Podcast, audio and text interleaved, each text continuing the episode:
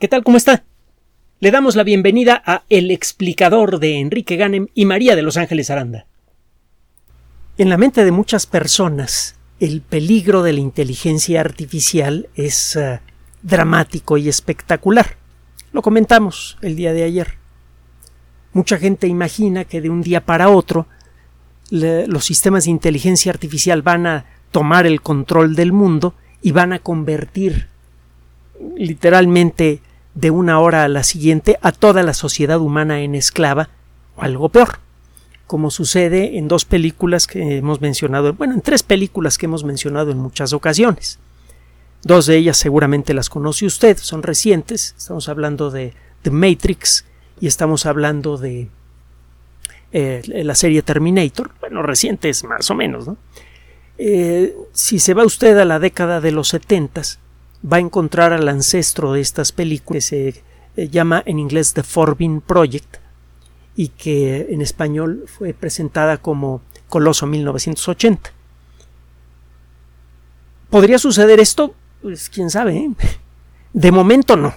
Definitivamente estamos muy lejos de eso.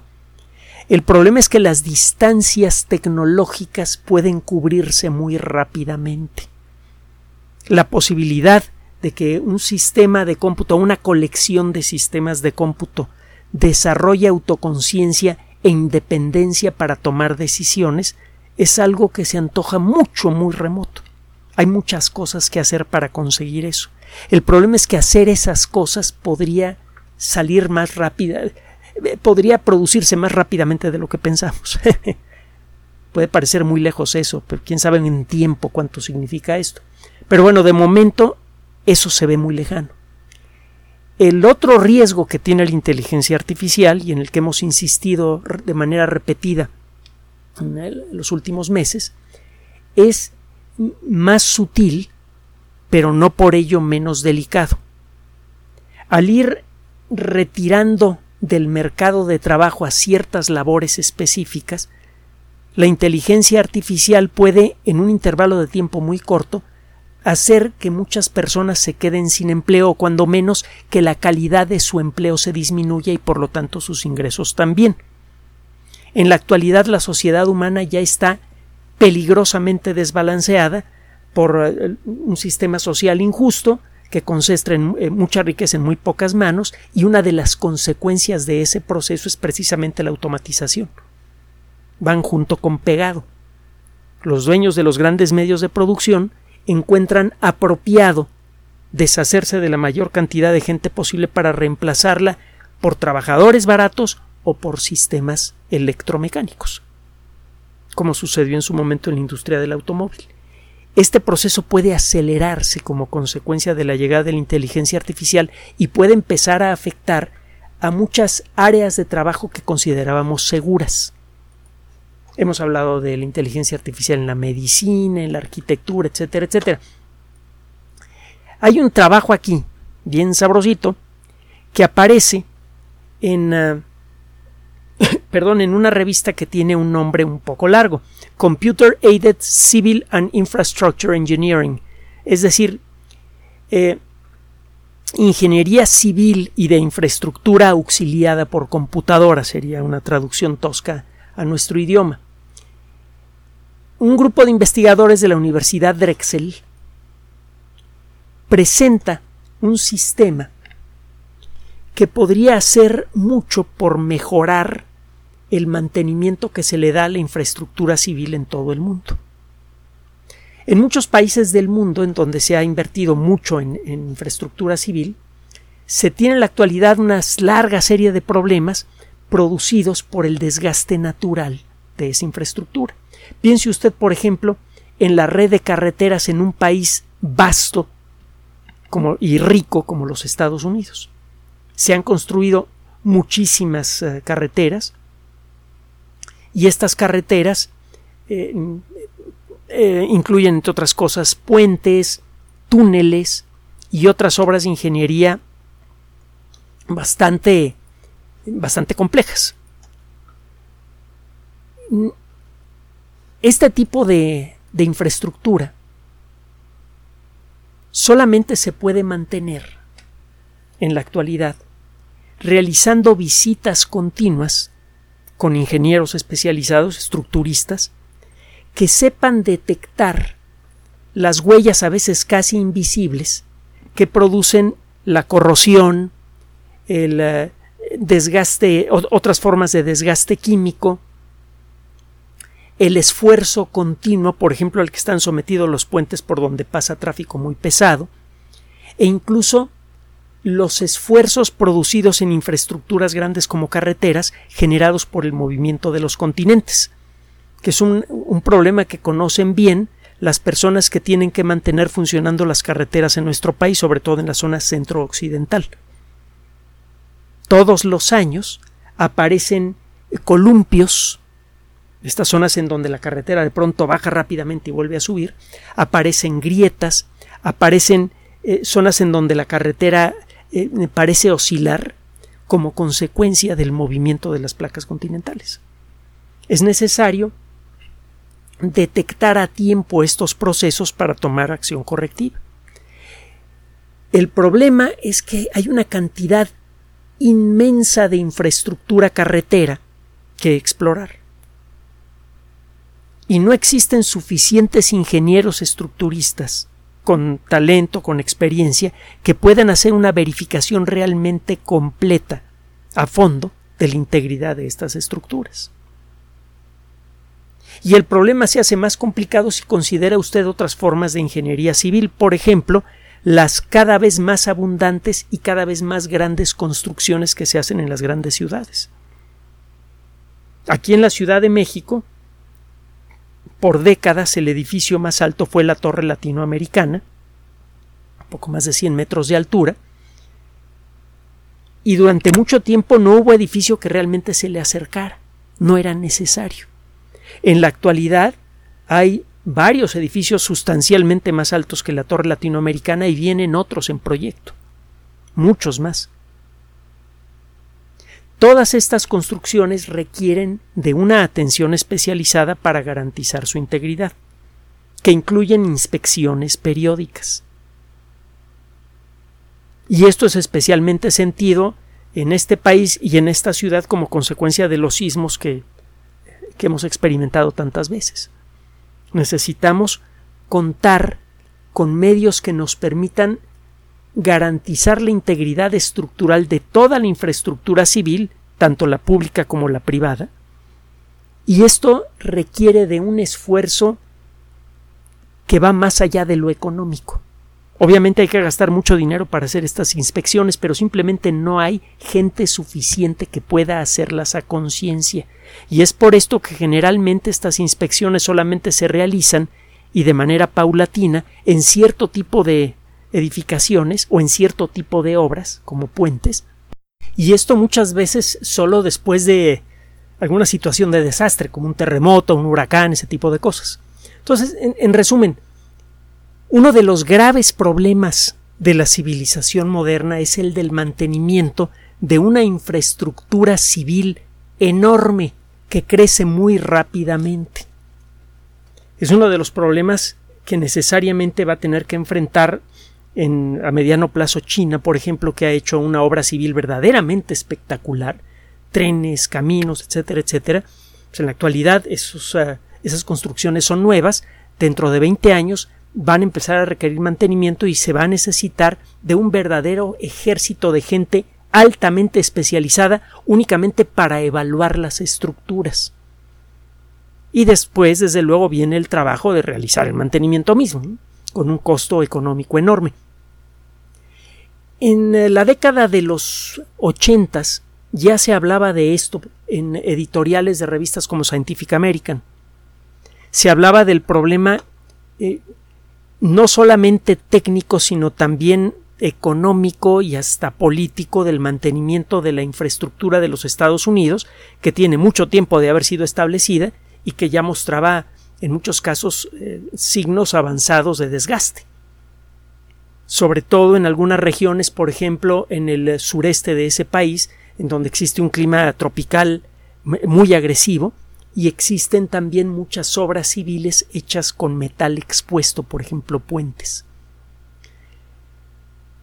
Entre las técnicas que se propusieron en su momento eh, se encontraban unos sensores de relativo bajo costo que se podían colocar en algunos puntos de ciertas estructuras para detectar la presencia, la, huella química de la corrosión.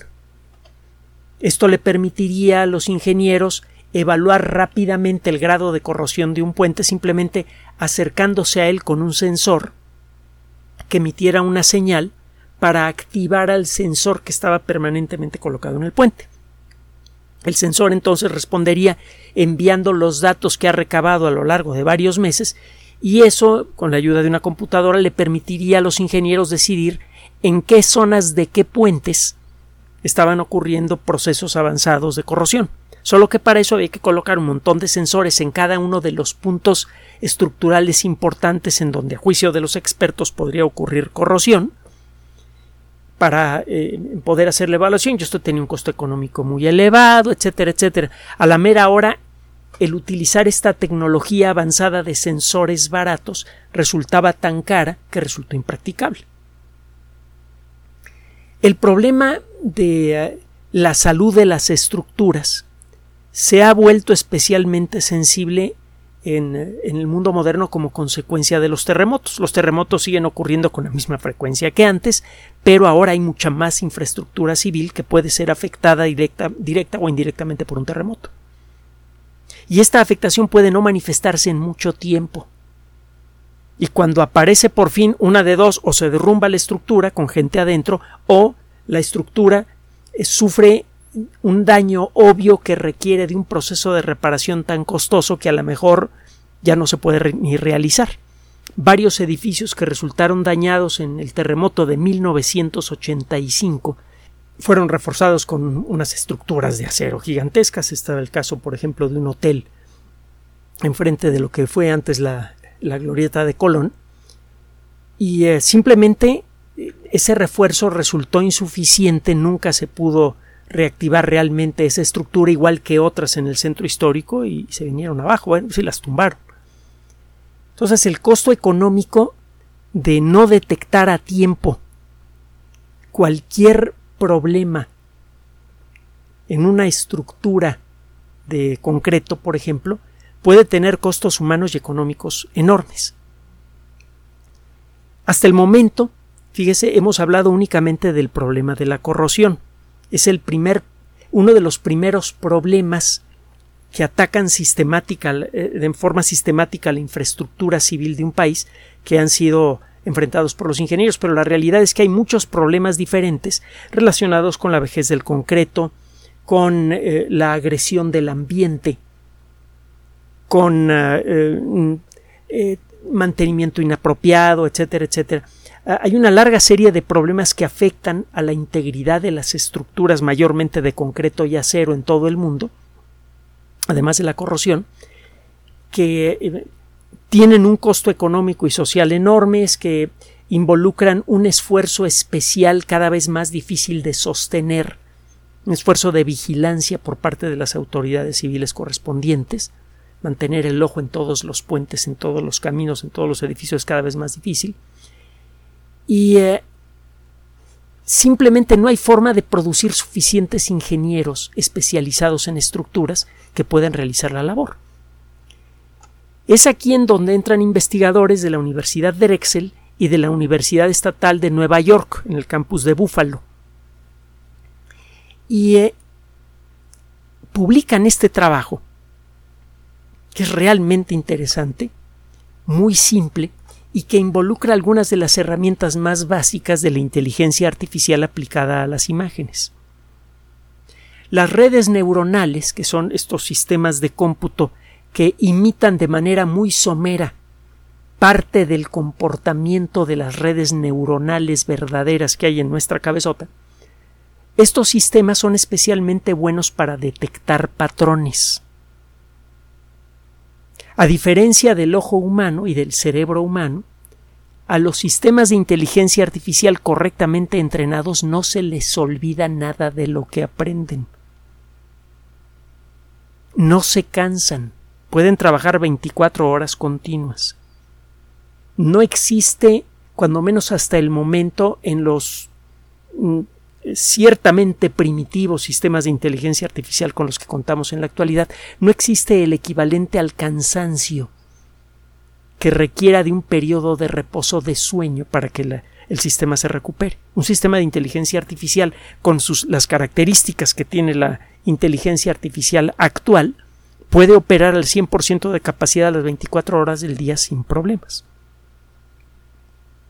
Y estos sistemas, por lo mismo, porque se les puede entrenar con muchísimos ejemplos y no se les olvida uno solo, y porque no se cansan, muchas veces son capaces de detectar patrones tenues que escapan incluso a los ojos mejor entrenados. Una característica que sirve de señal de alerta para un estructurista en cualquier estructura de concreto y en menor grado de, acero son las grietas. Las pequeñas grietas que aparecen en el concreto pueden revelar la presencia de tensión exagerada en alguna, de un esfuerzo exagerado en alguna parte de una estructura de concreto, o una creciente debilidad producida por la degradación química, por la corrosión de las varillas internas, por, por 10.000 factores diferentes. Afortunadamente, en muchas ocasiones, los problemas de, eh, de debilidad en una estructura producidas por la degradación química en su interior pueden ser detectados a tiempo gracias a las grietas que se producen en la superficie. El problema es que muchas veces cuando aparecen grietas importantes en una superficie es porque ya existe una situación que requiere de una atención costosa. Si aparecen grietas de cierta forma en las columnas de una edificación, generalmente eso puede significar o la necesidad de un arreglo mayor costosísimo o la necesidad de evacuar la estructura y derribarla. Se ahorran vidas humanas, que es lo primero que, hay que salvar, pero muchas veces se pueden perder estructuras o se puede perder mucho dinero para mantener estructuras viejas que podrían mantener, haber sido mantenidas de otra manera, podrían haber conservado su lozanía, de haber sido atendidas a tiempo, solo que muchas veces la evidencia es tan tenue que escapa al ojo de muchas personas. Bueno, estos ingenieros y expertos en sistemas alimentaron a un sistema de inteligencia artificial eh, técnicamente similar a los que se utilizan para reconocer caras. Por ejemplo, estos sistemas que saben detectar patrones en imágenes. A estos sistemas se les presentaron fotografías de grietas, de, patrones de grietas diferentes que, esconden un proceso de destrucción interna importante en una estructura de concreto. Ciertos tipos de degradación en las estructuras de concreto producen patrones muy peculiares de grietas. Bueno, los ingenieros se pusieron a buscar muchos ejemplos conocidos, bien documentados, de pequeños patrones de grietas que generalmente aparecen cuando hay un problema con las varillas de una construcción, cuando una estructura está siendo sometida a una tensión mayor que la que realmente puede soportar a largo plazo, etcétera, etcétera, etcétera.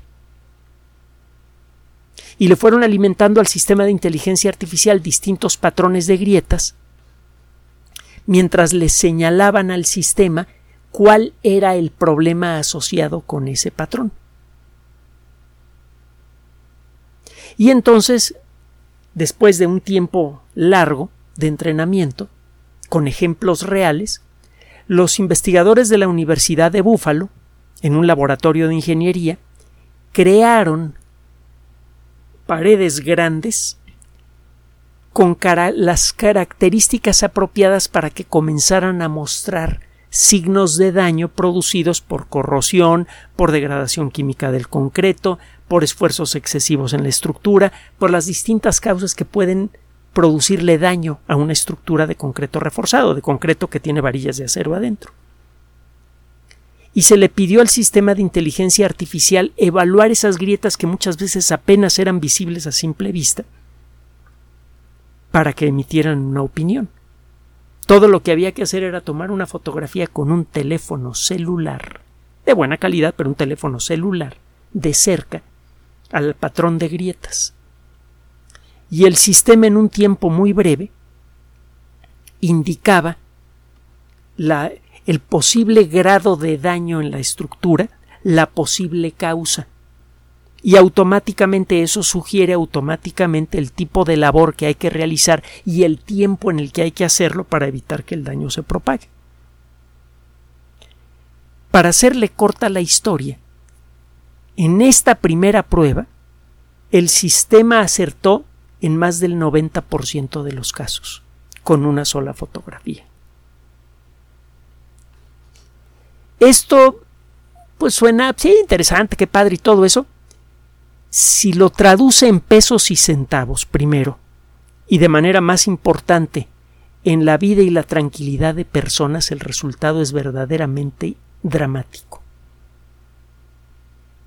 De pronto todo lo que se necesita para empezar a evaluar estructuras de concreto, eh, por ejemplo, para revisar todos los puentes y túneles de una eh, carretera grande, por ejemplo la carretera del Sol aquí en México, que tiene algunos puentes y algunos túneles, o de manera más dramática, las carreteras que unen al norte de Italia con el sur de, países como Suiza, en donde tiene usted eh, un, puente altísimo que termina en un túnel larguísimo que se continúa con otro puente altísimo, túnel, puente, túnel, puente, túnel, puente, túnel, puente. Bueno, el mantenimiento, la inspección de estos lugares es punto menos que imposible por ingenieros estructuristas. Ahora puede usted, en una carretera incluso que tenga estructuras muy abruptas, llevar una camarita sencilla y si es necesario la coloca en un dron barato, de esos que venden en tiendas para de juguetes para, para niños, de, niños de dinero, pues, pero para niños, y usted con ese dron y esa camarita 4K toma fotografías en puntos específicos de la estructura, en un día puede recorrer una carretera grande y las fotografías las manda por Internet al sitio electrónico de la entidad eh, que va a ser el, el, estudio, por ejemplo, la Facultad de Ingeniería de la UNAM o eh, eh, la, la, escuela correspondiente del Poli o de cualquier otra universidad del país o lo que sea. Y esas fotografías son revisadas por este sistema electrónico y en unas pocas horas usted tiene un prediagnóstico avanzado del tipo de atención que requieren puntos específicos de todos los puentes, todos los túneles y otros elementos de la infraestructura de esa carretera, a muy bajo costo casi literalmente un par de personas equipadas con un dron y una camarita pueden en un día levantar la información suficiente para evaluar una carretera completa. El hacer evaluaciones continuas de edificios en zonas de riesgo sísmico especial, como algunas zonas de la Ciudad de México que ya conocemos, la colonia Roma, etcétera, Lanzures, etcétera, se vuelve perfectamente práctico el que eh, una comunidad, un condominio, solicite una evaluación del estado general de su propiedad para eh, cuestiones de mantenimiento y por cuestiones de seguridad se vuelve también rapidísimo y en principio baratísimo. Se pueden detectar muy a tiempo los eh, problemas que cuando están en estado incipientes se pueden atender rápidamente. Si usted, si es usted, eh, eh, vive usted en un condominio y aplica una tecnología como esta, se podrían detectar problemas en la fachada, problemas en las estructuras del edificio, etcétera, a tiempo para intervenir en ellos antes de que se vuelvan grandes y con eso usted se ahorra mucho dinero que tendría que soltar a la comunidad para hacer un mantenimiento mayor del edificio. Un país ahorraría muchísimo dinero en, el mantenimiento de su estructura crucial de, comunicaciones con una tecnología como estas. Incluso las carreteras más remotas podrían ser revisadas con, con, suficiente frecuencia para detectar cuando algún elemento crucial, por ejemplo un puente, necesita un mantenimiento importante. Y si esto lo hace con la frecuencia suficiente, podría evitarse en casi todos los casos las instancias de mantenimientos muy avanzados o incluso la necesidad de derribar y reconstruir una estructura que ya está muy dañada. El ahorro en términos económicos para una comunidad de condóminos o para un país o cualquier otra entidad intermedia es verdaderamente astronómico. Es una tecnología que se antoja mucho, mucho, muy valioso. Vuelvo a insistir en algo. El sistema puede acertar con más del 90% de seguridad al diagnóstico de la causa de un problema estructural, viendo patrones de grietas tan tenues que escapan eh, en circunstancias normales a la vista humana. Todo lo que tiene que hacer es iluminar apropiadamente ese sistema de grietas con una luz lateral, toma usted una fotografía con el para acentuar las grietas, toma la fotografía con un teléfono celular y hace pasar la imagen por este sistema de reconocimiento que en una fracción de segundo puede dar un diagnóstico. ¿Sabe? La inteligencia artificial por sí misma, y lo hemos dicho en muchísimas ocasiones, no es ah, no es destructiva por sí misma. En los últimos años nos hemos vuelto muy, sobre todo en los últimos meses, nos hemos vuelto muy, muy eh, reacios a creer que el, desarrollo tecnológico puede tener aspectos positivos. Hemos visto cómo muchas cosas que parecen buenas, como por ejemplo la revolución verde de la década de los ochentas del siglo pasado, se ha convertido en el principal agresor del ecosistema. Pues la agricultura es probablemente la actividad que más CO2 directo e indirecto genera, con mucho, muy superior a la que generan las ciudades. Y esto es consecuencia de la revolución verde. Gracias a ella pueden comer 8 mil millones de personas, pero estamos destruyendo rápidamente al ecosistema. Tenemos tantos antiejemplos de cómo las maravillas tecnológicas se vuelven en nuestra contra, que hemos empezado a desarrollar la sensación de que la tecnología a la larga nos va a comer. La realidad es que toda la tecnología tiene un valor moral ambiguo. La tecnología nada más da poder. Lo que siempre hemos dicho en este espacio. El valor ético de la tecnología no está en la tecnología misma, sino en el individuo o la colectividad que la usa. En las manos apropiadas esta tecnología puede servir incluso para salvar vidas.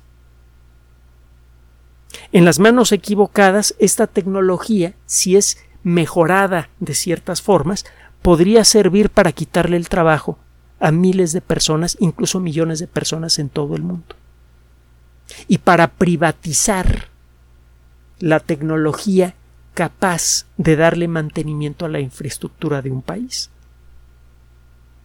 Con consecuencias ya sabe usted, muy desagradables. Cada vez que se privatiza un servicio público, su costo sube inmediatamente y quienes pagan inmediatamente el pato son desde luego sus usuarios. Ya lo hemos visto con la electricidad y lo hemos visto con muchos otros muchos otros servicios en todos los países del mundo. Entonces, una tecnología de este tipo mal empleada podría desbancar a los ingenieros estructuristas para hacer este tipo de diagnósticos y si esta tecnología está protegida por sistemas de derechos, solamente los dueños de esos derechos podrían hacer esos diagnósticos estructurales. Entonces, poco a poco, cada vez más y más aspectos de la vida social quedarían en manos privadas que de por sí ya concentran casi toda la riqueza de la sociedad humana, con consecuencias sociales brutales. La misma tecnología, y estamos hablando de esta en particular, que puede servir para reducir en mucho el costo económico y social del mantenimiento de la creciente infraestructura de la sociedad humana, eh, eh, la misma tecnología que le podría dar más confianza a la infraestructura en la que vivimos y con la que nos transportamos, podría servir también para esclavizarnos aún más. El caso está en que para poder utilizar correctamente esa tecnología lo que se necesita es difundir en la colectividad la existencia de esa tecnología y lo que se puede hacer con ella para que sea la colectividad la que encuentre la sabiduría para aplicarla de la manera apropiada. ¿Qué tal? ¿Cómo está? Le damos la bienvenida a El explicador de Enrique Ganem y María de Los Ángeles Aranda.